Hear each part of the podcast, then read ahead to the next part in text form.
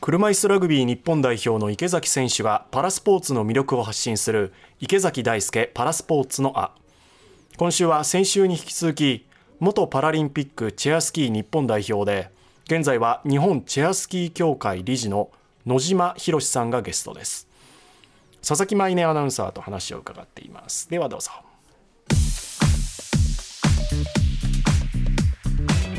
2回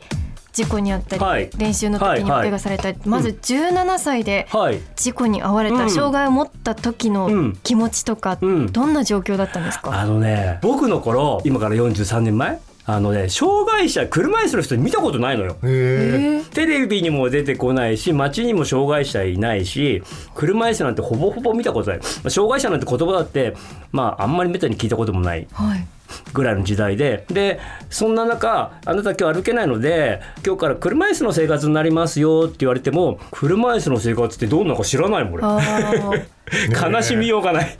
街にもいなかったっていうのはちょっと不思議ですけどな今不思議でしょ、まあ、昭和の頃ってそうなのよ。障害者っていないわけじゃないけど世に外に出ない。引き出しの奥に隠しちゃうみたいな。そんな そんな時代だったから歩けませんよって言われてもなかなか理解できないじゃん、まあね、歩けないってどういうことっていう。うんその頃僕寝たきりで唯一車椅子に乗るとレントゲンに取りに行ったりとか、はい、あとリハビリに行ったりとか売店に行ったりとか。だから僕にとっては寝てるか車椅子でどっかに行くか2択なわけよ。で寝てるよりも車椅子に乗って売店行きたいじゃない、はい、リハビリ行きたいじゃない、ね、だから車椅子悪もんじゃないのよその頃ね。だから車椅子で「いや別に売店行けるしいやリハビリ行けるしいや別にいいんじゃね?」っつって。強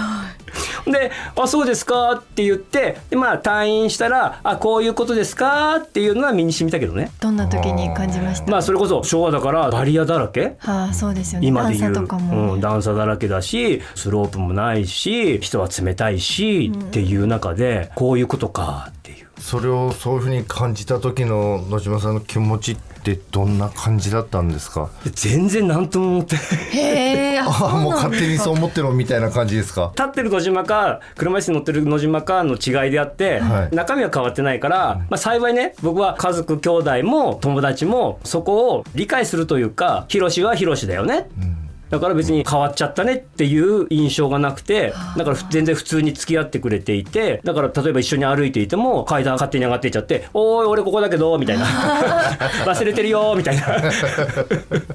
そんな仲間たちだったので、まあ、それが救われたかな逆に。そうですね、うん、あのあとさ自分かわいそうと思わなくても大変ですよねかわいそうですよねってこう洗脳されて涙が出てきちゃうわけじゃない。うん、うん、そうですね、うん、本人をかわいそうくするのは周りであって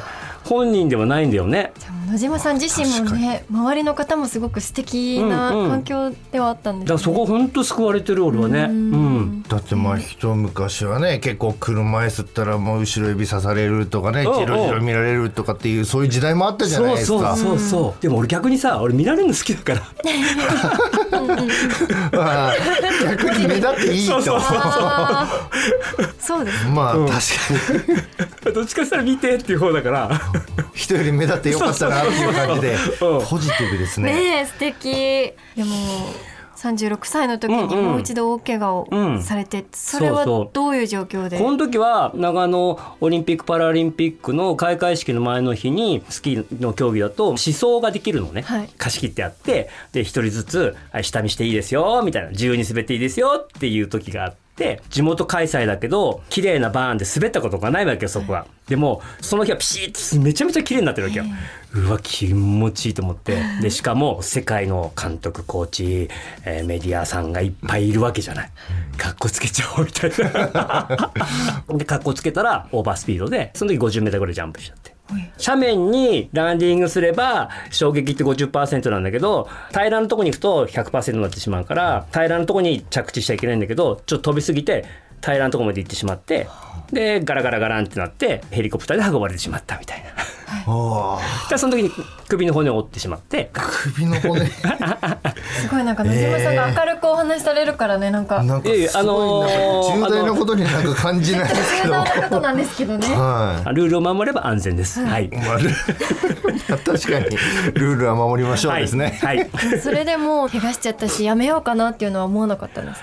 長野の時は正直なところ出れなかったんですよ。で、まあ、次のソルトレイクを目指そうと思って練習を始めたんだけどやっぱり手も今までようにうまく動かないし首も可動域が狭くてうまく動かないし痛みもあるしソルトレイクの時に先行から漏れたのね。いやこれもやっぱ無理なのかなってって正直思ってもう戦車やめようかなって思ったんだけど、まあ、その時にソロテレイクに行ってた後輩から帰ってきた後に連絡があって、うん、2006年トリノの時には一緒に出たいですって言われて適当に「はいはい」っていうふうに聞いてたんだけど、まあ毎日のように電話来るのよ。へ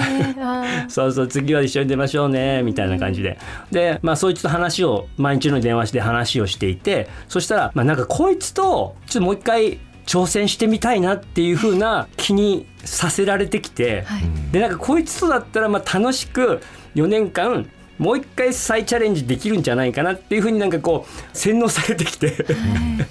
で俺挑戦するから4年間付き合えと、はい、そいつにも言って、まあ、その時にはもう新たな、まあ、トレーニングの方法を取り入れながら4年間トレーニングに向け挑戦をして、まあ、でトリノになんとか行けることになって念願のスタートバイを切ったわけさ。かっこよく。い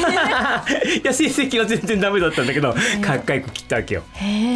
でもそこに至るまでいろんなことあったんですね。あったね。まあねちょっと3日ぐらいかかっちゃうから言えないけど。いやもう3日かかってもいいですよ。3日かかってもいいんで言ってください。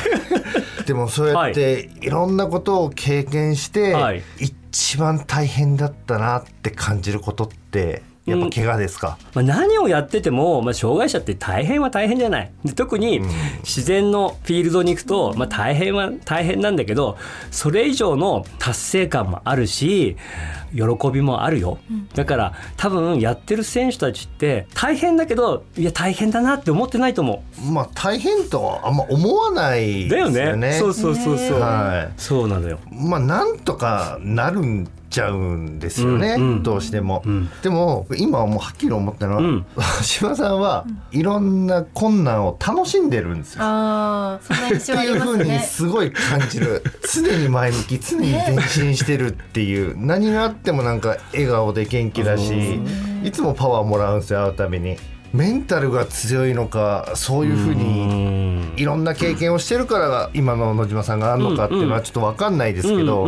僕もこういうふうになりたいなっていやいやいやいやいやないですけど いやいや僕だってだって人見知りだしそんな元気もないし じゃあそんな憧れの野島さんに何か聞きたいことありますか池崎いやだから今もちょっと言いましたけどなんでそんな元気なのって 思いますよ。ありますね。はい。昔からですか。そうだね。楽しむのが好きだからね。いや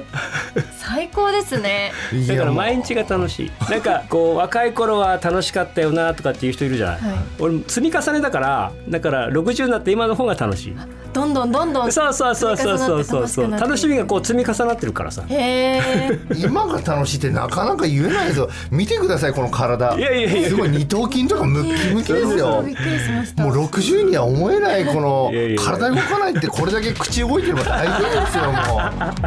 もういいコーナーですね。